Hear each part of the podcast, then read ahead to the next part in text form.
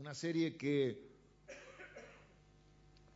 nos va a tener en los próximos meses eh, abocados a estudiar. Y es una serie que creo que la vamos a disfrutar mucho. Cuando comencé a estudiar esta serie y a, estudiar este libro, empecé a darme cuenta o a, pensar, y me hizo recordar mucho cuando estudiamos la serie sobre Ruth. No sé si ustedes estuvieron en la serie que hicimos acerca del libro de Ruth.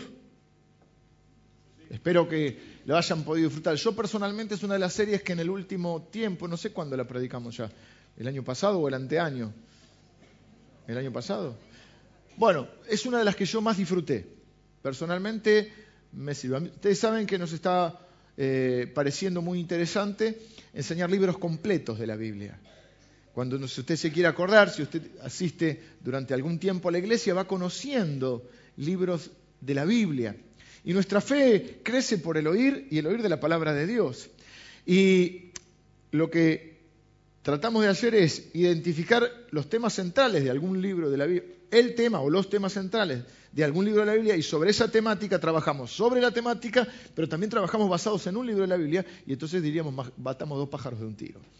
A mí me gustan mucho más las series así, bíblicas, que las series temáticas. vamos a hablar de la soledad. Bueno, pero me gusta más hablar acerca, eh, eh, fundamentarme en un libro de la Biblia y en base a decir cuál es la temática central de ese libro o las temáticas y poder recorrer a través de la Biblia si Dios nos lo permite, en un par de años hemos tenido un montón de libros que podemos decir que, hemos podido eh, conocer en profundidad. Quizá hay libros que no nos ha llamado la atención y no lo hemos visto. Por ejemplo, el libro de Ruth. Yo hasta que me puse a estudiar sobre el libro de Ruth, sí, conocía la historia, pero la verdad es que no, no la conocía de la misma moneda. ¿Me están tirando monedas? ¿Qué pasa? Ya con esto no hacemos nada, pero bueno, ¿qué va a hacer? Hay uno que tiran los billetes ahí, no sé si lo vieron. Detestable, detestable. Eh, el libro de Ruth fue apasionante. Y este libro me hizo acordar a Ruth. Vamos a estudiar Esther. Pero lo vamos a ver un poquito de otra manera, Esther. Quiero que nos saquemos, así nos dijo una vez un profesor cuando comencé la facultad, dice, el tipo, daba contabilidad y dijo, eh, ¿quiénes vienen, antes estudiaba nacional y comercial? ¿Quiénes vienen del comercial? La mayoría levantó la mano. La carrera que yo estudiaba era una carrera, tenía una carrera de negocios, tenía que ver mucho. La mayoría levantó la mano. ¿Quiénes vienen del Nacional? Y éramos cuatro o cinco del Nacional. Yo estudié en el Dorrego, Nacional de Morón. Dice, diciendo, bueno, nosotros estamos, ¿qué pensaba? Estamos en peores condiciones. Dice, ustedes están mejor que ellos.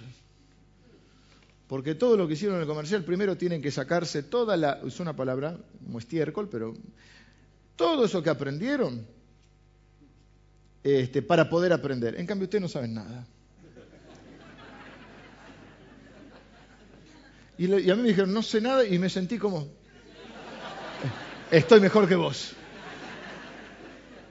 Yo no quiero decir que lo que usted haya aprendido no está bien. Quiero decir que me gustaría que esta serie la abordemos libres de prejuicios o libres de los estereotipos.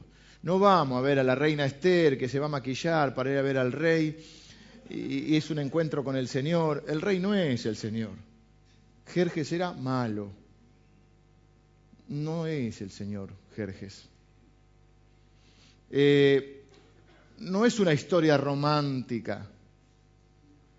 No es la historia de Ruth cuando vimos. Sí me hizo acordar en otras cosas a Ruth, pero no en, en otras. En unas y otras no, pero eso es otro libro de la Biblia. No es Ruth que sí es una historia eh, eh, de amor. ¿Se acuerdan? Era casi cuando un hombre ama a una mujer, cómo la trata vos a Ruth. Vimos cómo un hombre debe tratar a una mujer. Una serie de, intriga, de amor. Bueno, era, venía a Brasil, casi.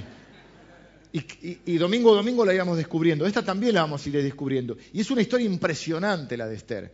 Pero no es la de la, la historia de, eh, de, de la de la niña que consiguió su sueño y se convirtió en reina y tiene el rey amoroso al lado. ¿sí?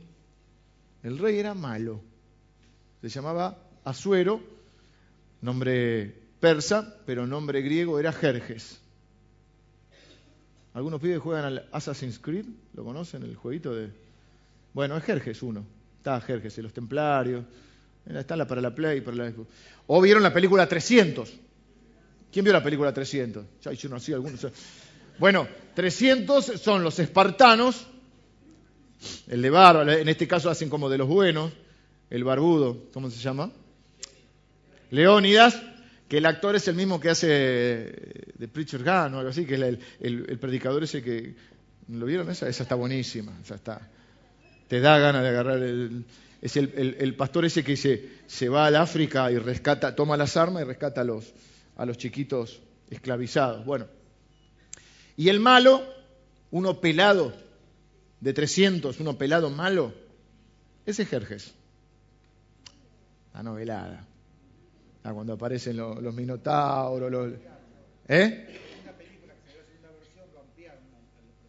¿Cómo estás? Ahora que viniste, ahora que viniste de Estados Unidos estás en la pomada, la movida. Ya salió la segunda. Y Emilio tiene la y el tipo ahora ya, está en el Hollywood. Fuiste a Hollywood. Está, unas vacaciones merecidas, estuvieron predicando también Emilio y Dorita, están con nosotros reintegrándose. Y, y bueno, anduvieron este, paseando bastante y conociendo mucho. Bueno, estuvieron por Hollywood, ¿no? Sí, qué va. Ah, ahí te, ahí te, ¿no?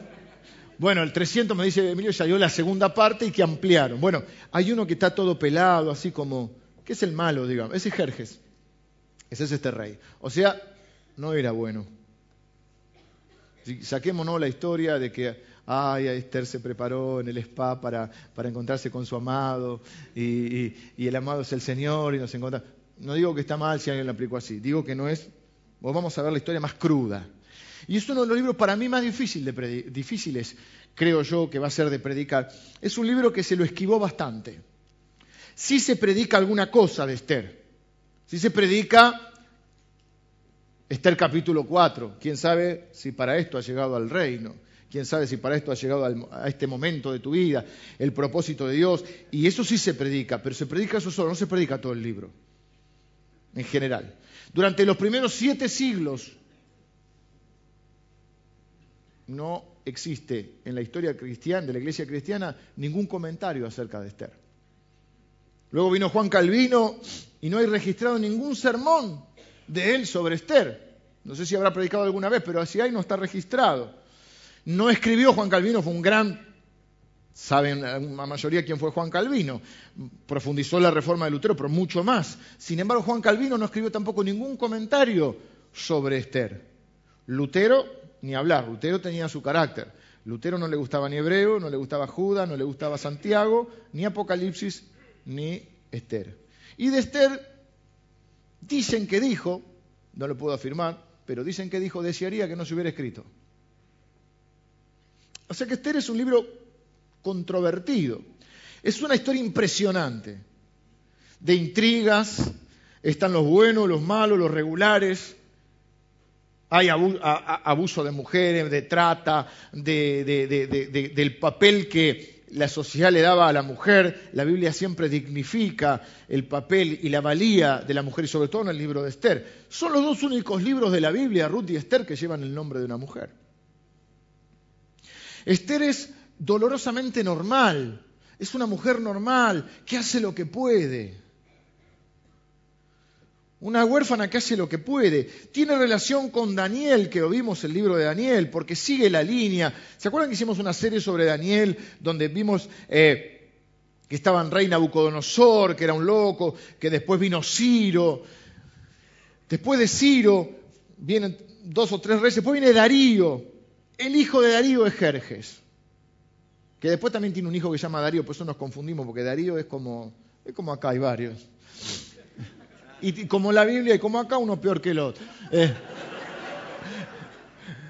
hay varios Daríos, ¿viste? Este, Ciro es un rey que no es del pueblo de Dios, pero que Dios lo toma como ungido en Isaías. Así es el que se le da, así dice, dice, Dios ha ungido Ciro, yo iré delante de ti, enderezaré los lugares torcidos, quebrantaré puertas de hierro, eh, cerrojos de bronce haré pedazos. Ese es Ciro. Ciro viene, si ustedes recordarán la historia de Daniel, que había un rey que se creía que era la última Coca-Cola en el desierto, Belsasar, y que hace una fiesta y la escritura en la pared cuando apareció una mano. y que le dice tu reino va a caer hoy y cae en manos de Ciro, Ciro y los persas, pero no lo... De ahí viene Ciro los persas. Ciro, liber, Ciro no creía mucho en la esclavitud, entonces permite que el pueblo de Dios regrese, estaba esclavizado en Babilonia, recuerden la historia de Daniel, tiene que volver, pero algunos no vuelven y se quedan porque se habían afincado, por lo que fuera. Esa gente después pasa, muchos de esos que estaban en, Babilonia pasan a Susa. En el viaje se mueren los padres de Esther y Esther queda al, cuidado de Mardoqueo. Mardoqueo algunos dicen que era el primo, otros dicen que era el tío, viste que a veces la, data no es muy, eh, exacta, o a veces eran las dos cosas también. ¿Por qué? Sí, pasaba. Es la historia de Esther, el libro, y es un libro dolorosamente normal, crudo, difícil, que se ha querido evitar bastante porque los cristianos no sabemos mucho qué hacer con Esther, más que para esto ha llegado el reino. Y más que decirnos, ponete linda que tenés que encontrarte con el rey, no hay mucho que se haya dicho, pero hay un montón sobre Esther para decir. Es un libro difícil porque es un libro, ¿y por qué no le gustaba a Lutero? Y porque es un libro que no nombra a Dios. Ni el versículo 1, ni el último versículo del capítulo 10, tiene 10 capítulos, no lo nombra a Dios. Dios parece ausente. Son esos libros donde nos podemos identificar cuando decimos, ¿dónde está Dios? Cuando un puñado de locos gobierna, cuando el mundo está como dice el tango, fue y será una porquería. Y cuando honestamente muchas veces nos preguntamos dónde está Dios. Así que es un libro que espero compartir con ustedes durante unos meses y, por eso lo vamos a estudiar. No de Contrera, pero lo vamos a estudiar completo. Sí, llegaremos al capítulo 4 para esto ha llegado el reino, que es una encrucijada de la vida muy interesante. En el capítulo 2 va a aparecer como, como reina, va a ganar el famoso concurso de belleza. Pero es un libro que tiene sus cosas.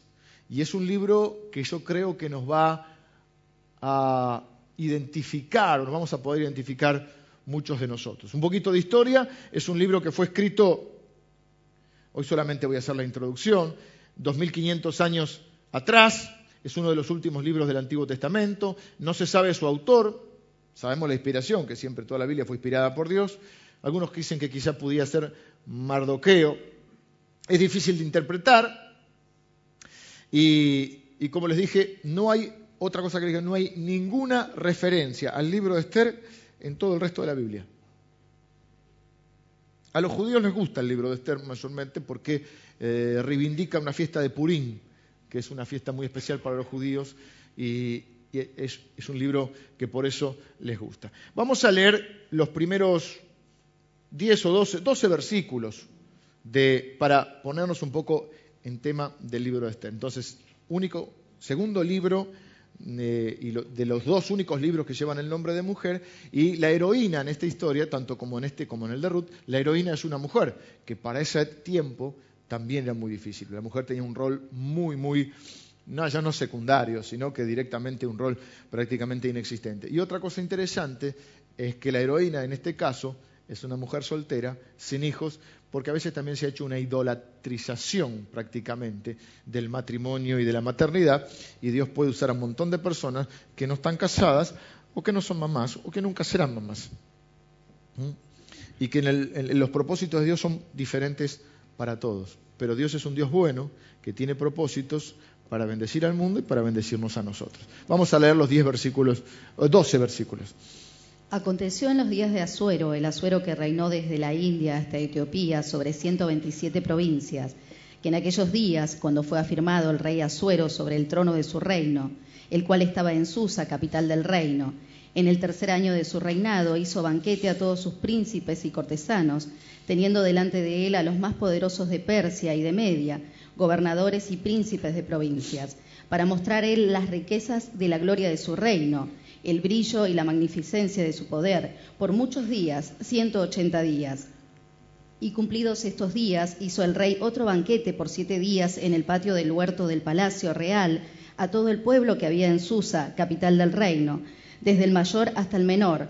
El pabellón era de blanco, verde y azul, tendido sobre cuerdas de lino y púrpura en anillos de plata y columnas de mármol, los reclinatorios de oro y de plata, sobre el osado de pórfido y de mármol, y de alabastro y de jacinto, y daban de beber en vasos de oro y vasos diferentes unos de otros, y mucho vino real, de acuerdo con la generosidad del rey.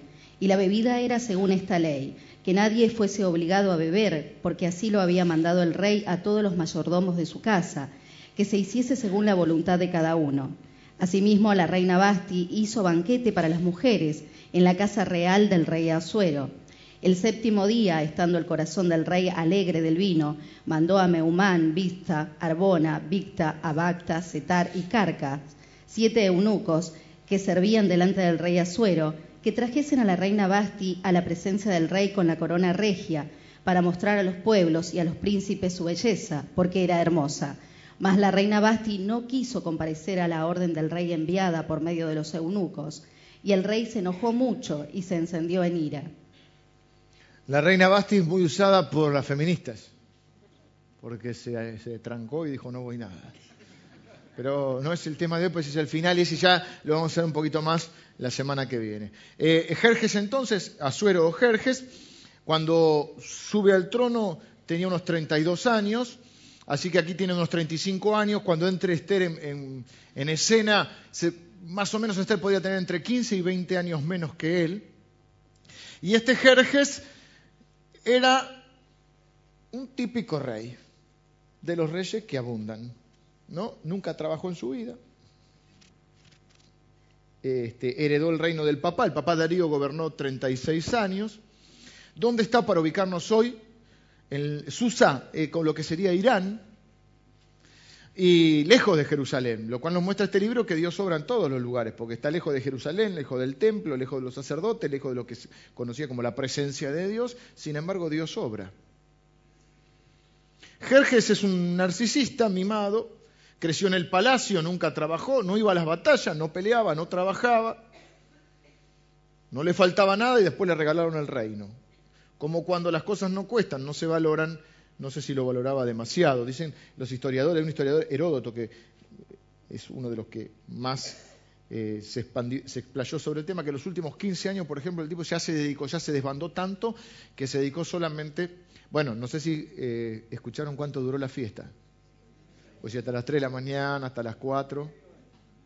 Seis meses. No sé si alguno tuvo una fiesta de seis meses. Si estuvo, no se acuerda. Como no estaba muerto, estaba de parranda. Bueno, este igual. 180 días duró la fiesta. Yo después de las 4 de la mañana ya no puedo más. Imagínense, no porque esté mal, mal estado, sino por, porque ya la, una fiesta, imagínense un momento que ya está.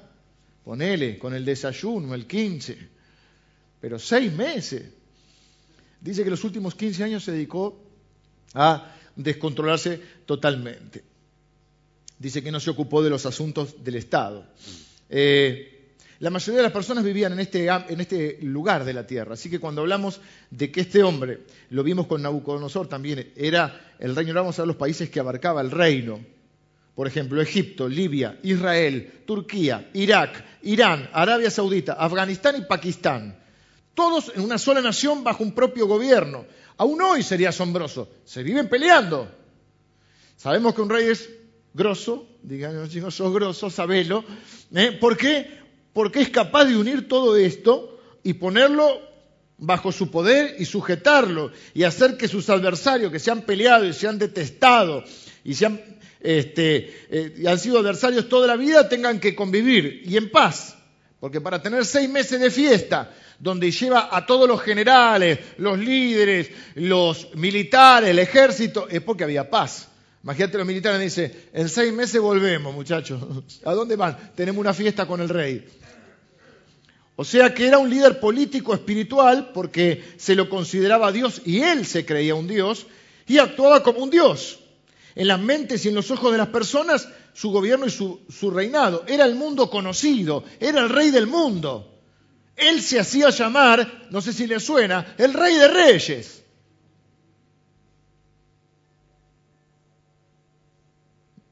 Con música de fondo y todo. Crearon el primer sistema postal, porque cuando él daba un edicto, su voz era como la voz, dice, como, la como si fuera la voz del sol. Y tenía que llegar a todos los rincones de ese reino, que les mencioné todos los países. Agarren un mapita y miren lo que era. Además, la mayoría de la gente en ese momento vivía ahí. No vivían en Los Ángeles, en Las Vegas. No, no, vivían ahí. Igual dijimos que Babilonia era peor que Las Vegas. Eh, su gobierno ocupaba, o su territorio, casi 3 millones de kilómetros cuadrados, como si fuera todo Estados Unidos.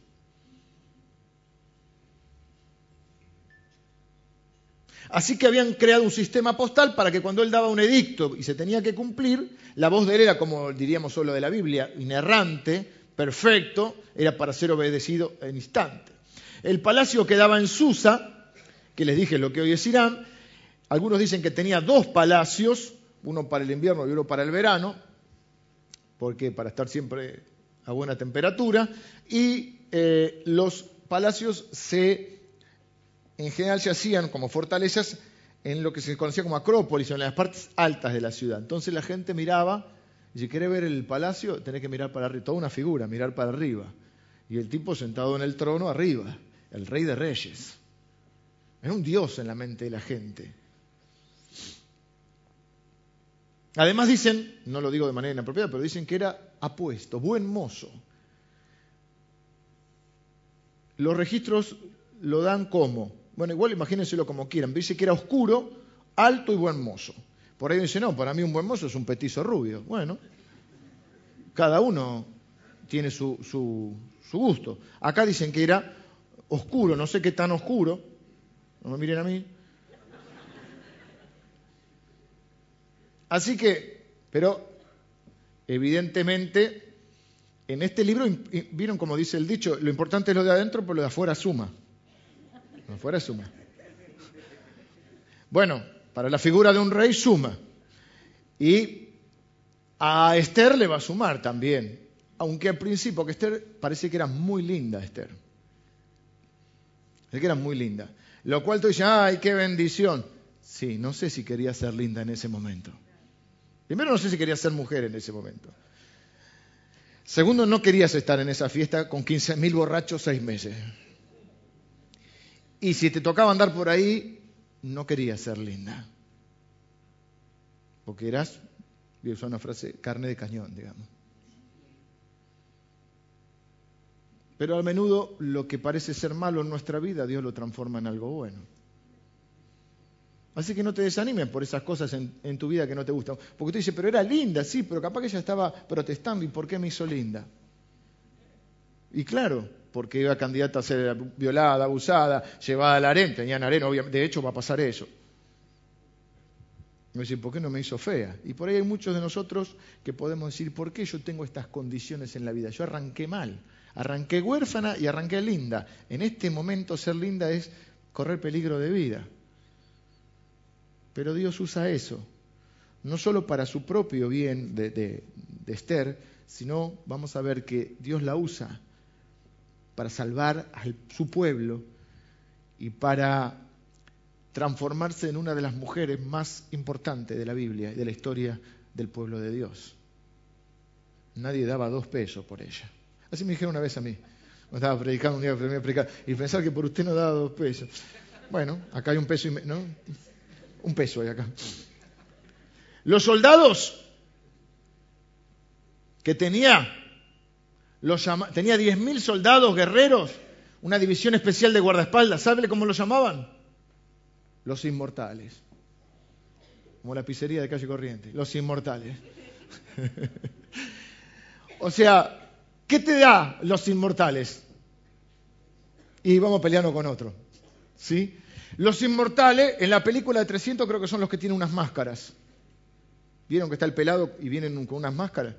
Esta era una guardia personal que estaba dispuesta a morir por él, por él. Además tiene una caballería de dos mil hombres y dos mil lanceros. El trono, estaba enamorado del trono. Por ejemplo, iba a las batallas, que no peleaba, se hacía llevar el trono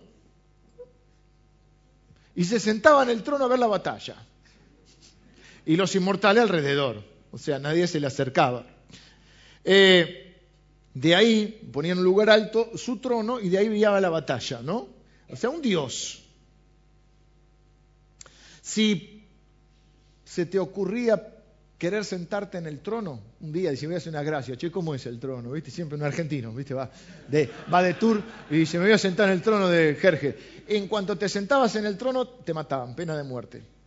Ni llegabas a sentarte en realidad. Ni pisar la alfombra. Si pisaba la alfombra, chao.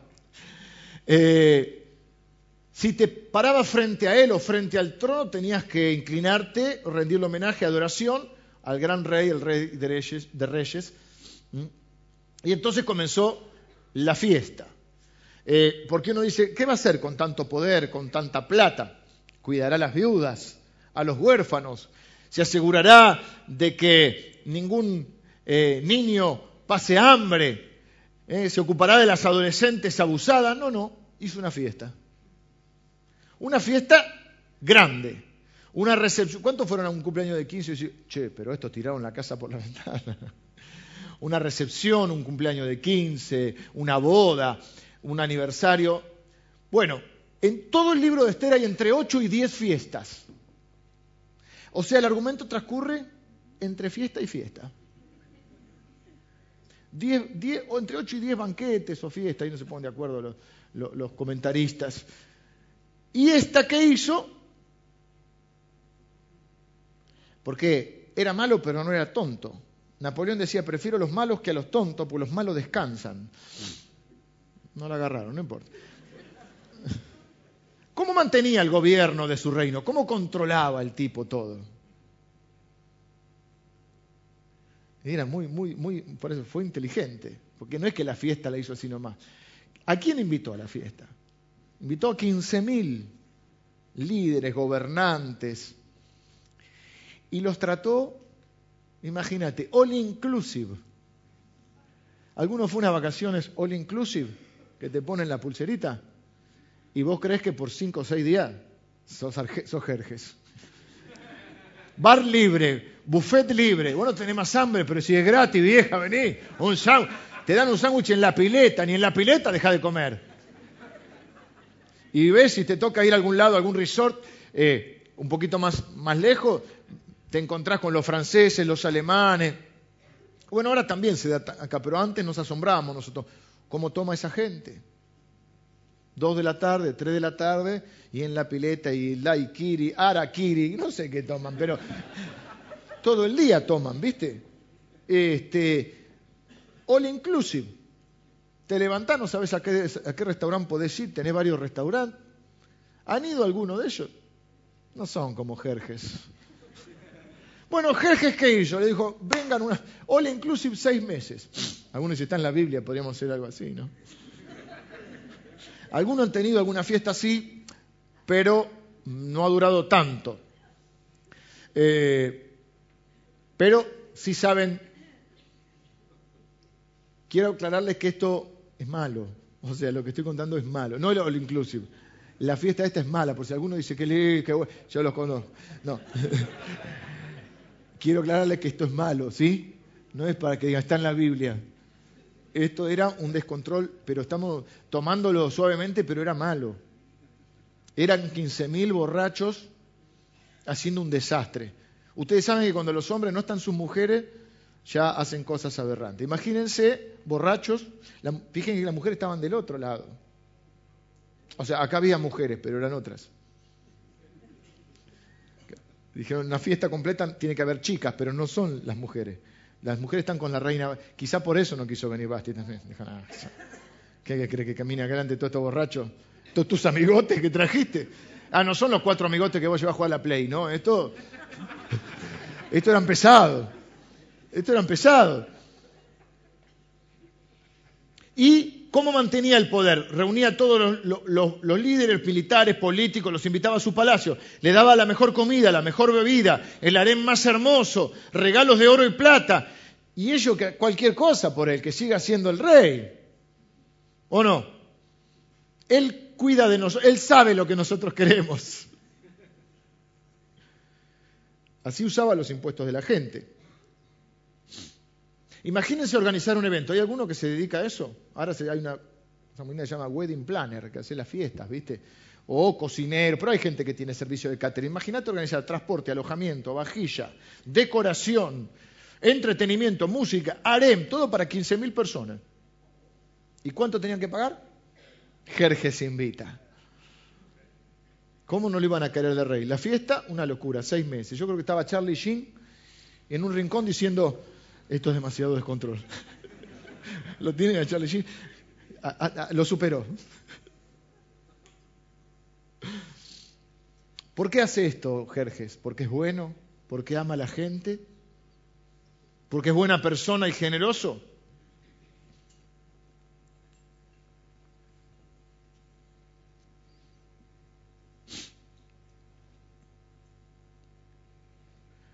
Versículo 4.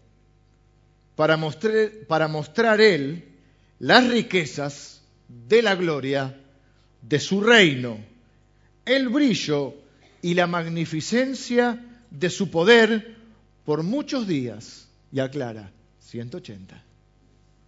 O sea, ¿para qué hizo la fiesta? ¿No le suena palabras de adoración? ¿No parece esas canciones que cantamos nosotros? Las riquezas de la gloria de tu reino. Esa si la cantáramos a Dios. El brillo y la magnificencia de tu poder. Estamos haciendo una canción.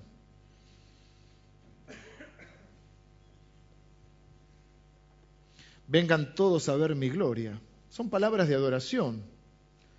Él es el alto y sublime, el Dios, el Rey de Reyes, nos vamos a reunir en torno a su trono, las personas todas las personas del mundo, comeremos, brindaremos y celebraremos al gran rey que tenemos, que está sentado en el trono, recibiendo la honra y la gloria como un Dios. No lo juzguemos todavía. La diferencia entre Jerje y alguno de nosotros es la plata. ¿Cuántas veces contamos las cosas o hacemos las cosas. Casi que la frase que yo utilizo, irónicamente, es a mí sea la gloria. Hay gente que cuando cuenta el testimonio, en vez de ser un testimonio que glorifica a Dios, hay una diferencia entre contar biografía y testimonio. La biografía cuando contar la historia de tu vida. Ahora estamos los miércoles contando historias de vida que son verdaderos testimonios, hermosos, historias de vida, pero ¿qué hay detrás de esa historia? ¿O quién es el protagonista de esa historia? Dios, el Señor Jesús. Él es el protagonista de nuestra historia. Pero hay gente que cuenta historias y yo soy tan bueno y tan útil para Dios y siempre es el protagonista. Falta que cante a mí sea la gloria. ¿No? ¿Qué haríamos si tuviésemos más poder o más dinero? ¿No hacemos a veces las cosas para impresionar a la gente?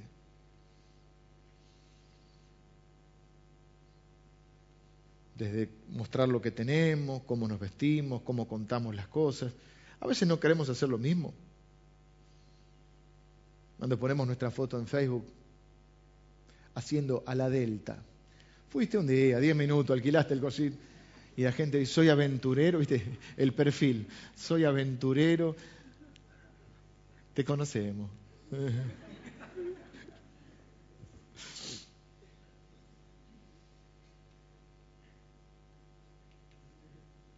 a mucha gente. Dice, había una frase que decía que vivimos comprando cosas que no necesitamos para impresionar a gente que en el fondo no nos importa. Bueno, la historia continúa. Después de los seis meses de parranda, o sea, volvamos, ¿no? Repito, para el que cree que es divertido, estamos hablando que es malo. ¿Sí? Lo digo en serio. Después hubo siete días, porque el tipo era buen tipo. Y era, tenía una sensibilidad para los pobres, ¿viste? Los vio y dijo, tienen tres empanadas. ¿Se acuerdan? Tres empanadas, bueno, este es lo mismo. Agarró y dijo, está bien, 15.000, después 15.000 personas, los, los 180 días después dijo, bueno, pero siete días, vamos a dejar que vengan los pobres también. ¿Mm? No los puedo ver así, sin comer. Que vengan. Siete días hizo una fiesta para todo el pueblo. para todos los que estaban ahí. Así que imagínate, cuando el tipo dijo All Inclusive, feriado nacional, la gente gritó Viva Jerjes. San Jerjes, mañana San Jerjes, dijo.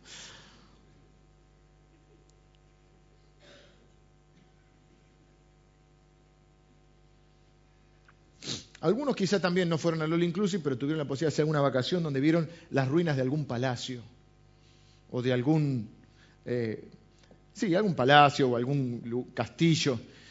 Y aunque vos lo ves en ruinas, decís, che, el que vivía acá era grosso. Si vas, por ejemplo, a Francia y ves el Palacio de Versalles, oh". si vas a las ruinas que quedan que puede haber en Turquía o en Roma o en algún lugar, decís, bueno, imagínense eso en su esplendor. Y el tipo mostraba eso a todo el mundo. Entonces los pobres podían hacer el tour y podían dar una gira gratuita y ver el palacio del rey. Acá se sienta el rey. Si no, no toqué la alfombra porque está. Eh, acá se sienta el rey. Y imagínate, para ellos. Es más o menos cuando eh, este, hoy, mucho más, ¿no? Pero para tener una idea, ves esas cosas y Imagínate que llegaban a la fiesta, te daban la entrada, te ponían la pulserita de All Inclusive y el vaso que te daban era de oro. Lo leímos ahí. Y para, oh, ¿y este para qué? Ese para tomar, ¿me lo puedo llevar? Imagínate la de lo que ganaban en su vida. Vasos de oro. Eh, la decoración tremenda era. Eh, púrpura. Algunos se recordarán de Lidia, Lidia en el Nuevo Testamento, una contribuyente del ministerio de Pablo, que era una mujer rica, que era vendedora de púrpura, porque el púrpura, que es un color medio, medio bordó, medio violeta, que es el color real. Yo tengo cuatro colores no soy como las mujeres, ¿vieron? Que ven el color y dice, este color borravino. Rojo, naranja, azul, verde. No hay más colores. No, es un color tierra. No es lila, es violeta. ¿Algún hombre de los que está acá sabe la diferencia entre un lila y un violeta? Hombre, hombre, decimos. Ahora dice lila. No, no. Tavo, ¿vos sabés lila y violeta? No, Tavo, no me decepciones, por favor. Ah, pero... Tavo trabajó en las telas, está bien, era textil, era textil. Le, perdonamos esto, mm, que por un momento dudé, Tavo. ¿Te imaginas? No, pero claro, él estaba en el rubro textil. Pero convengamos que los barrales, dice que tenían los anillos de los barrales de las cortinas de plata. Las columnas de mármol.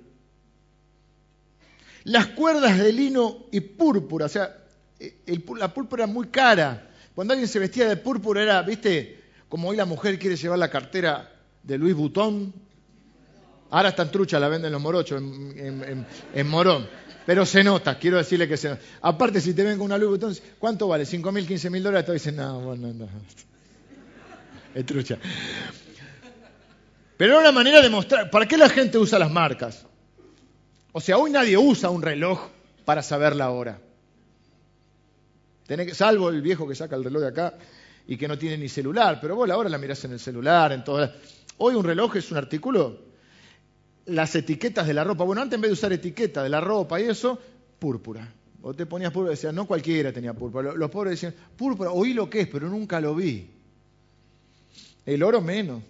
Había vasos de diferentes formas, no te gusta este, tenemos de otra forma. Y también tenemos unos de plato. Los sillones eran de oro.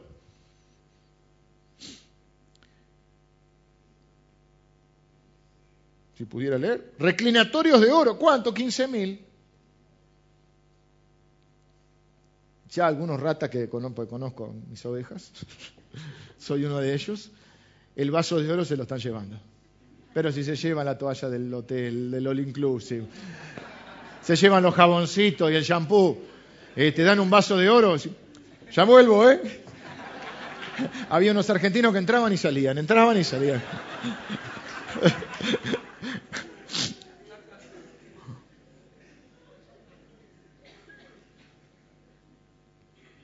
Mientras tanto, cuesta abajo, la gente pobre vivía de la caza, la pesca, la agricultura, tratando de sobrevivir y alimentar a su familia. Pero ahí está el gran Jerjes, sentado en su trono, con sus cortinas de púrpura colgadas en barrales de plata, con las columnas de mármol. Y dice que hasta piedras preciosas en el piso había.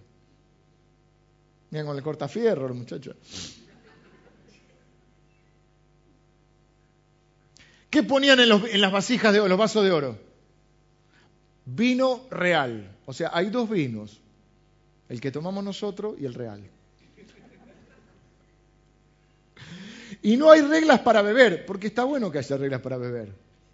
Debería haber reglas para beber. Pero acá dijo, cada uno beba como quiera, porque había una regla para beber. La regla para beber es cuando el rey bebe, todos beben. Pero acá dijo, que la ley era que no hay ley. O sea, cada uno puede, nadie puede ser obligado a beber. Cada uno beba como propuso en su corazón, diría uno, ¿no? Cada uno beba como quiera. Cuando quiera, no hay reglas. Si están aquí, que hay muchas damas, usted no quisiera estar en esa fiesta. Ni por el oro ni nada, porque imagínese 15.000 borrachos rompiendo todos los mandamientos, ¿sí? Y acá llegamos medio al punto clave, porque ya nos hemos dado una idea de lo que es el libro de Esther, en parte, por lo menos de cómo, cómo es el contexto histórico, y lo que era este rey. Creo que pudimos descartar o desterrar en parte la idea, en este caso romántica, de que es la historia entre Dios y alguna de ustedes, hermanas. Jerjes no es Dios. Jerjes es malo. Jerjes es corrupto. Jerjes es egoísta. Y sobre todas las cosas, Jerjes cree que es Dios. Jerjes se cree Dios. Y cree que puede usar a la gente como mejor le parece y cree que Él es el dueño de toda la gente. Y cuando uno empieza a leer este libro, eh, está todo. Está la fiesta, está la decoración, están los personajes. No falta un personaje, es una historia impresionante. Va a entrar después uno que se llama Amán, porque siempre hay un antisemita, todavía hay antisemitas. Va a aparecer un hombre bueno como Mardoqueo, va a aparecer la bella Esther. Pero ¿quién falta en esta historia? ¿O qué falta? Mejor dicho, ¿quién falta? Falta Dios. Por eso algunos no lo han podido procesar este libro, por eso algunos no lo quieren, porque aparentemente falta Dios. Bueno, de hecho, leímos 12 versículos y no se lo mencionó a Dios. Y si leemos todo el libro, no se va a mencionar a Dios. No hay un ángel, no hay un milagro visible, aparente, no hay alguien que ora, nadie ora, nadie busca la voluntad de Dios. Nadie recibe una respuesta de Dios, claro, si nadie ora. No hay milagros visibles a simple vista. No hay templo, no hay nada sobrenatural, no se menciona Jerusalén, no se menciona la presencia de Dios, no se menciona los sacerdotes, no se menciona los sacrificios por el pecado, no se citan otros libros de la Biblia, no hay aparente acción de Dios, nada que revele en ninguna parte ni las motivaciones externas, internas, perdón, ni las acciones externas de Dios. Es casi una omisión curiosa y sorprendente. ¿Cómo va a estar en la Biblia un libro que no hable de Dios? Sin embargo, yo creo que es un libro tremendamente humano y que nos sirve a muchos de nosotros, porque quizá muchos de nosotros nos criamos en el ambiente cristiano, pero a decir verdad, nunca vimos un milagro. Oímos hablar de los milagros, pero nunca vimos un milagro. Nunca se nos apareció un ángel.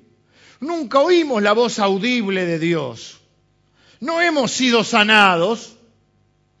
Dios no, no, no nos rescató de una situación desesperante.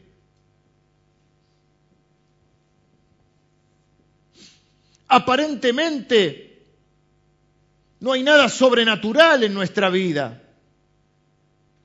Y nuestra vida se parece un poco a la de Esther. Vivimos en un mundo horrible. Seamos honestos, este mundo está podrido. Lo queremos ver con buena onda, ponerle gana, ponerle fe, es cierto, no somos de este mundo, pero este mundo está podrido. Este mundo nos levantamos y es más importante la ola de frío que que se murieron 1.500 personas porque otro se le cantó. Porque en nuestro país te matan al entrar el auto y decimos, bueno, 10 minutos, no se puede vivir acá. Y seguimos viviendo como si nada. Porque la vida no vale nada.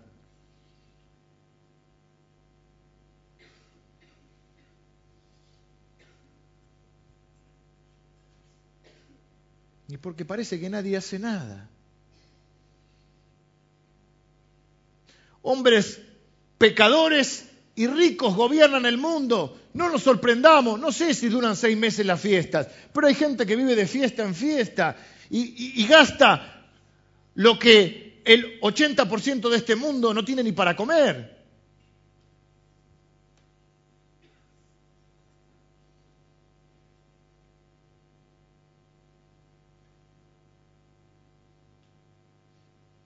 Y yo me estoy acá matando para poder salir adelante.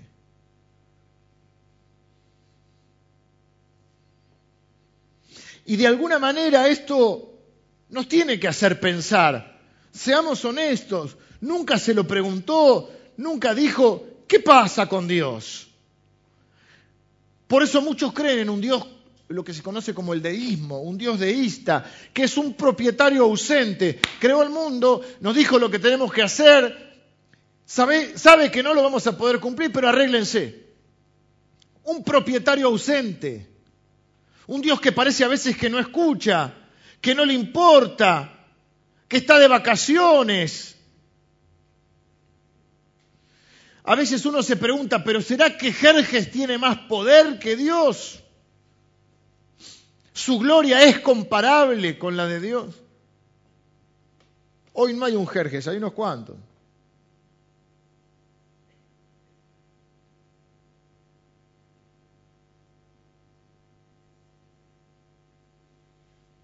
En los momentos de nuestra vida difíciles, sombríos, desesperados, cuando caes a la cuenta que el mundo es horrible, ¿nunca te preguntaste esto? Seamos honestos. Saquémonos la careta de eh, soy un cristiano muy feliz, estoy contento. La Biblia no dice que tiene que estar, dice que mantenemos que tener gozo, pero no podemos estar siempre contentos. ¿Está alguno triste? Lo dije el otro día, hago oración. ¿Está alguno alegre? Cante alabanza. Desterramos la idea de que por ser cristiano el que tiene fe tiene que estar siempre cantando canciones centroamericanas. ¿Vieron? Ya hablamos de las canciones centroamericanas. Ya saben mi opinión sobre el reggaetón y todo eso, ¿no? Una falsa alegría que tiene todo el mundo, pero cuando empezás a, a escarbar un poquito, y ni que hablar cuando decís soy cristiano, ¿qué te preguntan? ¿Y dónde está Dios? Y la verdad que uno a veces tira el argumento apologético y se planta, pero hay veces que la, la realidad golpea tu propia vida y vos decís, ¿dónde está Dios? No importa. Siempre ganan los malos.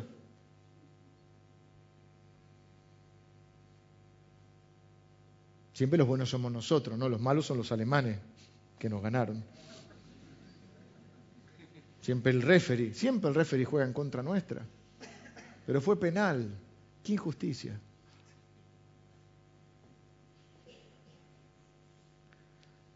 Las mujeres, ni hablar, están siendo abusadas, el dinero malgastado. Los hombres se piensan que son dioses. ¿Y dónde está Dios en la historia de Esther? Y Dios está, y lo vamos a ver en el libro, de una manera, bueno, un poco, yo conversaba con mi hermana justo que está estos días y, le digo, me, me hizo acordar a Esther, porque el tema central va a volver a ser la providencia, la soberanía, la mano invisible de Dios. Como vimos en Esther, en Ruth, pero por ahí ustedes no estuvieron. En Ruth vimos en la historia de Ruth que Dios obra con dos manos. Tiene una mano que es la mano visible, la mano del milagro, la mano que cuando, cuando Dios obra todo el mundo se da cuenta. Es Dios abriendo el mar rojo es Jesús sanando a los enfermos, Jesús caminando sobre el mar, alimentando a los cinco mil. Es la mano visible e innegable de Dios. Es el milagro. Pero la realidad es que los milagros ocurren a veces. Por eso son milagros. Y no podemos ver todo como un milagro. Ay, encontré lugar para estacionar en el Carrefour. ¡Qué milagro! Si usted lo quiere ver como milagro, yo lo felicito. Algunos se enojan cuando digo esto, pero Dios no es vale parking. No es vale parking está controlando los destinos del universo. No quiero decir que a usted no le encuentre lugar. A veces uno dice, qué bendición, todo es una bendición en nuestra vida, pero el milagro es otra cosa. El milagro es casi la suspensión de las leyes naturales, es una intervención divina visible y tangible, donde no queda duda que es un milagro.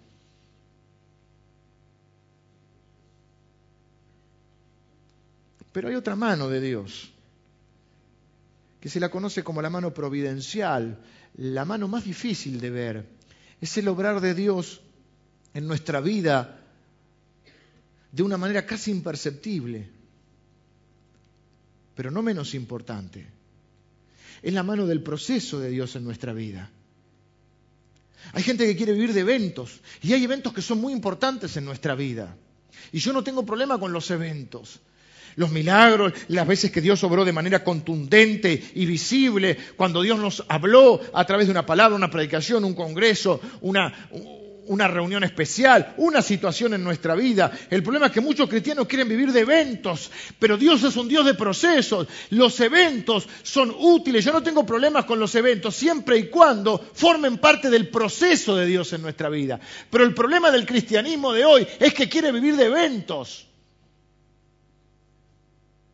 Entonces vamos al evento para que nos inflen un poquito, nos den un poco de, ¿cómo se dice?, de manija.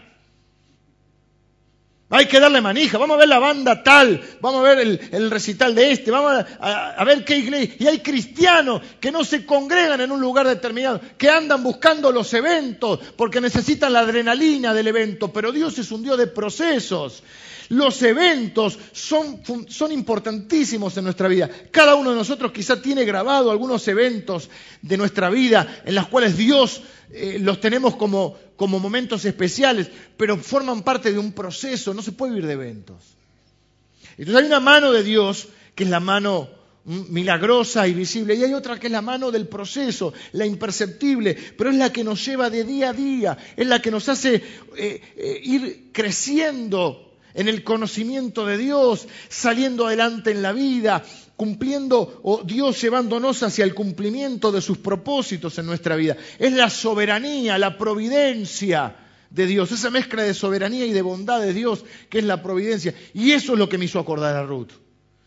Y conversaba con mi hermana y me dice, bueno, es un poco la historia de todo el Antiguo Testamento, salvando las grandes hazañas de Moisés y algunos eventos. Es la historia de todo el Antiguo Testamento, porque es la historia del pueblo de Dios, de un Dios que nunca abandonó a su pueblo, aun cuando ellos creían que los abandonaba, aun cuando ellos estaban lejos, aun cuando no volvieron y tendrían que haber vuelto a Jerusalén y se quedaron ahí porque había plata y porque estaban cómodos y porque había más dinero y se quedaron ahí cuando tenían que haber vuelto a Jerusalén. Aún así Dios no se olvidó de ellos y siempre les mandó de las formas más insospechadas, les mandó una salvación, les mandó una ayuda, siempre Dios está. Lo que pasa es que es como en un cuadro, yo estaba viendo, y lo quiero leer para no decir cosas que no van, dice que hay cuadros que el personaje está perfilado. Y voy a decir, ¿qué es esto? Un cuadro tiene detalles. Un cuadro pintado, se conoce, un perfil es un cuadro pintado por medio de la ausencia. Viste que vos lo ves el cuadro y decís, yo, pero yo veo tres manchas ahí. No, este es un. Este es el Guernica. Bueno, no te apagues. Un perfil es un cuadro pintado por medio de la ausencia. Dios aparece en la historia de Esther, pero hace de perfil. No está ahí. Hay una silueta. Al verlo no podemos identificar nada. De repente vemos la ausencia y revela la presencia de algo que se nos pasó por alto a primera vista. Esto es lo que yo quiero proponerles y compartirles hoy. Nada de lo que va a ocurrir en este libro va a ser circunstancial, nada va a ser casual, nada va a ser accidental. Toda la vida de Esther está gobernada por esta mano providencial, soberana y buena de Dios que reina sobre las personas en todos los tiempos y en todos los lugares. Dios hace conforme a su plan todas las cosas para su gloria y para nuestro beneficio. Vengan los músicos, quiero terminar. ¿eh? Aquellos que sienten que la historia de Esther puede ser su historia, quiero que sepan que Dios está obrando también en tu vida aunque nunca viste un ángel, y escuchás los testimonios, ¿viste? Hay algunos que se le aparecen todos los días, yo no sé si están locos o tienen un Dios aparte. y Dios me dijo, y Dios me dijo, este es el teléfono rojo, porque yo hace 21 días que estoy orando, dice Daniel, y Dios no aparece. Y la, la vida de Esther no es la vida de la chica que cumplió esos sueños de ser la más linda del barrio. Es la vida de una piba que es huérfana, que le está criando un tío, que la mandan a llamar del rey para ser parte del harén. Ya lo vamos a ver. Y que en el famoso spa que la tienen un año, no la están preparando para que sea la ganadora del reality del Jerge Fashion. Es una piba que está camino a ser abusada, no sabe por quién o por quiénes. Que oyó hablar de que había un Dios de su pueblo, pero que no lo conoce. Sus padres, sus padres no le podían contar mucho porque murieron. Su primo o tío, no sabemos quién es Mardoqueo, eh, hace lo que puede. Es un buen hombre.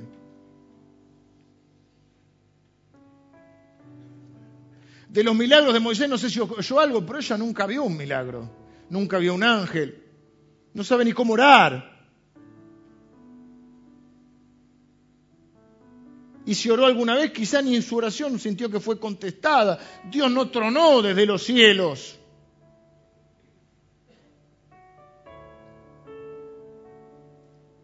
Y algunos a veces en la vida nos sentimos como Jerje, decís, ¿qué es este mundo? A ver, ¿qué es? Lo único que tenemos son tipos que se creen dioses, que le arruinan la vida a un montón de gente. Con Lili estamos viendo... Es un detalle femenino, pero bueno, me enganché. ¿Qué va a ser? No es Avenida Brasil. Es una que llama la de la española, ¿cómo se llama? El mundo entre costura. Me enganché, ¿qué voy a hacer? Tengo que reconocer, tengo que confesar públicamente. Sí, me enganché. Estoy hecho es que me interesa porque la historia transcurre durante la Guerra Civil. Mi mamá que está acá nació en la Guerra Civil Española y, transcurre en esa época. Y es toda una historia que está buena porque es de espionaje y es media novelona, es media novelona. Pero es de espionaje también, para ponerle un toque de espionaje. ¿eh? ¿viste? Porque están los alemanes, los ingleses, la española, y transcurre en el, Madrid del 1940 y ya el mundo entre costuras. Hay un libro de eso. ¿Y por qué estoy diciendo esto? Porque hay gente que le arruinó la vida a países enteros, dictadores que hemos tenido o que ha habido, y luego mueren. Y no pasa nada, se levanta otro, que hace lo mismo. Y por ahí como nosotros nos gobierna un borracho, que un día se levanta y dice vamos a una guerra. Y toda la gente va a la plaza a decir viva el borracho. Y luego muere. Y no pasa nada. Y viene otro. Y otro. Y al final nosotros nos seguimos matando acá y tratamos de ser buenos. Y te matan por un celular. Y nadie hace nada.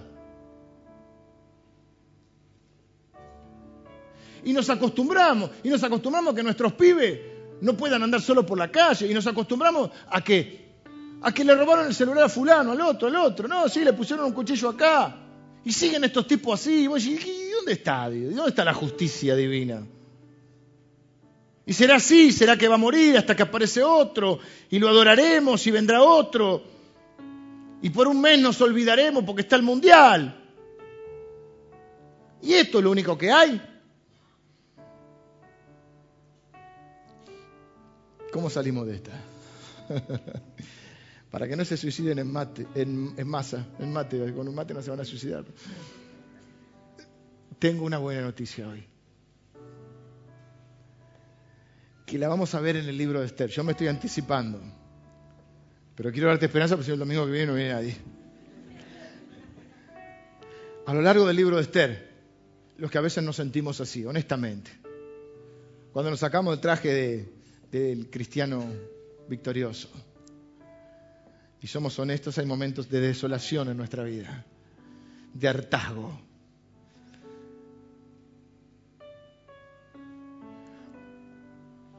Pero Dios sigue hablando en nuestra vida. Y quizá lo hace no de la manera voz audible, el ángel que te aparece, pero hay un montón de cosas que Dios hace en nuestra vida.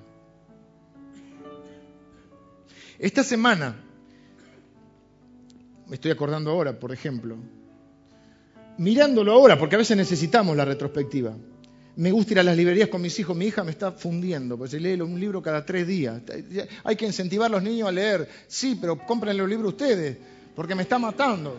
Cada libro son 150 y se los devora. Y todos los padres dicen, no lea, hay que leerlo. Y yo estoy diciendo, lee un poquito más despacio.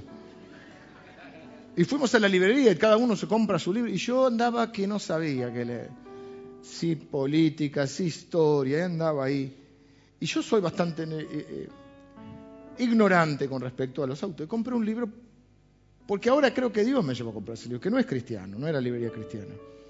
Le pregunto a mi hermano, le pregunto a Cari, ¿lo conoces? Sí. Le pregunto a mi hermano que eh, le gustan los libros. Sí. Resulta que compré un libro, que es un relibro, y cuando lo leo a la mitad, porque yo los, los ojeo para leerlo, empiezo a leer un montón de cosas que no estaban de casualidad ahí. No es cristiano, no es judío. Y yo creo ahora que eso es es la mano de Dios que que está en todos lados. Es la providencia de Dios que nos está diciendo, tenés que ir por acá, tenés que ir por allá.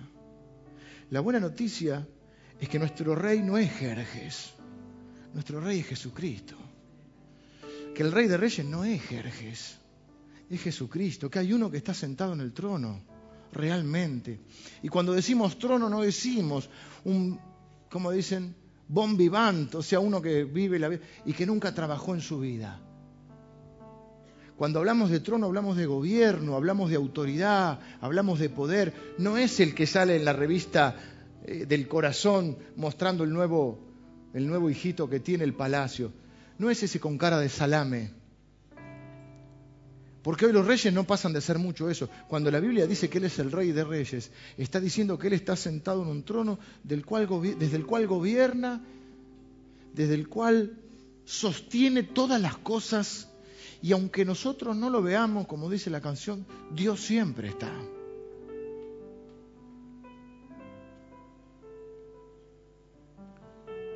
Jerjes era hijo de Darío, pero Jesús es el hijo de Dios. Jerjes nunca probó la pobreza ni la humildad, pero Jesús probó tanto la pobreza como la humildad para identificarse con nosotros. Jerjes usó su poder para abusar de las mujeres, pero Jesús usó su poder para honrar a las mujeres. Durante toda su vida, Jerjes fue servido, pero durante toda su vida Jesús vino para servir a otros. Jerjes mató a sus enemigos con un ejército de millones que tenía, pero Jesús murió por sus enemigos y salvó a millones. Jerjes ocupó su trono en Susa, pero Jesús ocupa un trono en el cielo. Jerjes era el hombre más poderoso sobre la tierra, pero Jesús creó los cielos y la tierra y reina sobre la creación. Jerjes dijo que donde quiera que se pusiera el sol, allí iba a reinar, pero solo Jesús hizo el sol y reina sobre toda la creación. Jerjes murió y nadie hoy lo adora. Pero Jesús murió, conquistó la muerte, resucitó y hoy domingo miles de millones lo adoran como el único y verdadero Dios. Jerjes pensaba que era un hombre que se convirtió en Dios, pero Jesús es Dios que se convirtió en hombre. El reino de Jerjes tenía súbditos de muchas naciones, pero el reino de Jesús tiene adoradores de todas las naciones. Jerjes hacía enormes fiestas y banquetes Pero eso, ninguno de esos es comparable con la fiesta y el banquete que Jesús preparó para todos nosotros y que un día estaremos sentados en su mesa. Jerjes declaró que él era el rey de reyes, pero murió y va a tener que comparecer como todos nosotros y será juzgado por el verdadero y único rey de reyes que es Jesucristo. Hoy es nuestro día de celebración porque somos ciudadanos de un reino mucho mejor que el de Jerjes, un reino en el cual Dios va, el cual Dios va a establecer definitivamente cuando venga y dice la Biblia que entonces no va a haber más injusticia, ni llanto, ni dolor, ni muerte, ni pecado, donde el propio Rey Jesús secará y enjugará toda lágrima y consolará toda alma enlutada. Estaremos en su presencia. Él es nuestro gran rey, mejor que cualquier rey que todo rey, Él es el verdadero rey. Dice la Biblia que Él lleva escrito en su muslo, Rey de reyes y Señor de señores. Esa es nuestra esperanza, que Dios nos ama, que nuestro rey nos ama, nos salva, nos busca, que nuestro rey nos sirve, que nuestro rey está escuchando nuestras oraciones, aunque parezca que no llegan al techo, que nuestro rey va a volver por nosotros y está preparando una fiesta que no va a durar seis meses, va a durar una eternidad.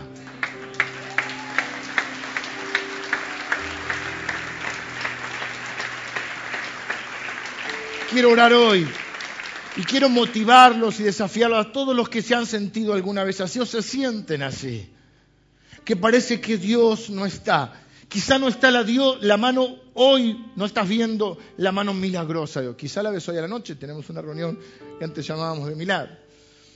Quizá no hay un gran evento en tu vida de los que quisieras. Pero dice la Biblia que los cristianos caminamos por fe y no por vista. Y si hay algo de lo que trata, y Esther es solo un libro en toda la Biblia, es parte de ese relato de Dios, donde Dios se da a conocer y nos muestra que Él siempre está pendiente de su pueblo. Y que está pendiente de vos. Y que está pendiente de mí. Y que aunque no lo veas, aunque no lo sientas,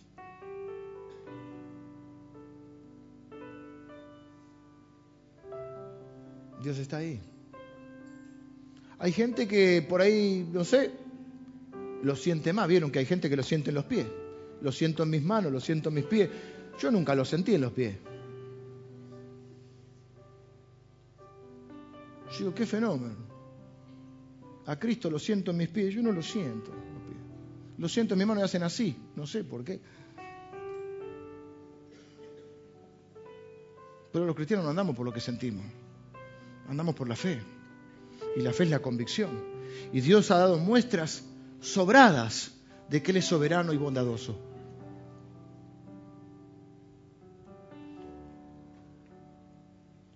Así que ni Obama es tu rey, ni el loco este que está tirando los misiles es tu rey, ni Putin es tu rey. Ni ningún gobernante que hayamos tenido o que tengamos aquí es nuestro rey. ¿Por qué no seguimos a los hombres? Seguimos al Hijo del Hombre. Quiero tener una oración. Señor, yo oro en esta, en esta mañana. Señor, celebro que tú seas nuestro Rey, soberano. Señor, y aunque no siempre lo captamos, sabemos que tu mano invisible y providencial está sobre nuestra vida. Señor, aunque no escuchemos tu voz audible, no se nos aparezcan ángeles, no veamos milagros visibles, aunque parezca que en este momento de la historia de nuestra vida quizá no hay esperanza o no hay gozo,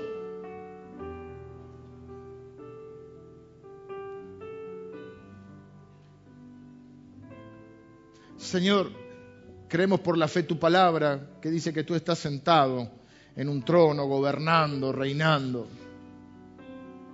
Que nadie es como tú, Señor. Y que nosotros somos ciudadanos de tu reino.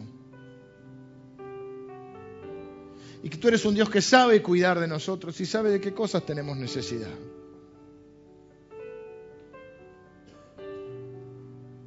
Y que nada nos va a separar de tu amor. Ni la vida, ni la muerte, ni tribulación, ni angustia, ni enfermedad. Porque en todas esas cosas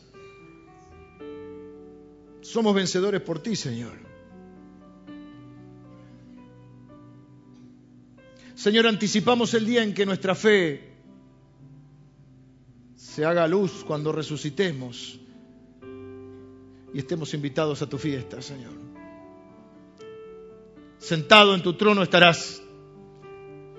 Sentados a la mesa estaremos, a la mesa que preparaste, donde realmente se verá toda tu magnificencia, tu poder y tu gloria, donde reinaremos por siempre.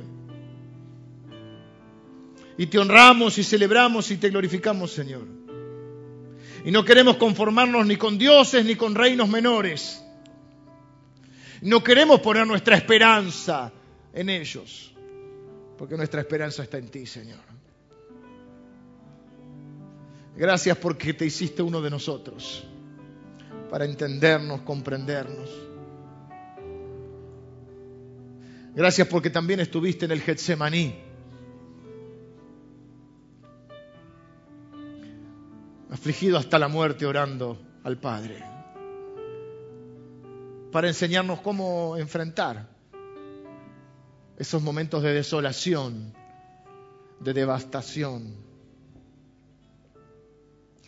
Gracias Señor, porque tú te haces fuerte en nuestra debilidad.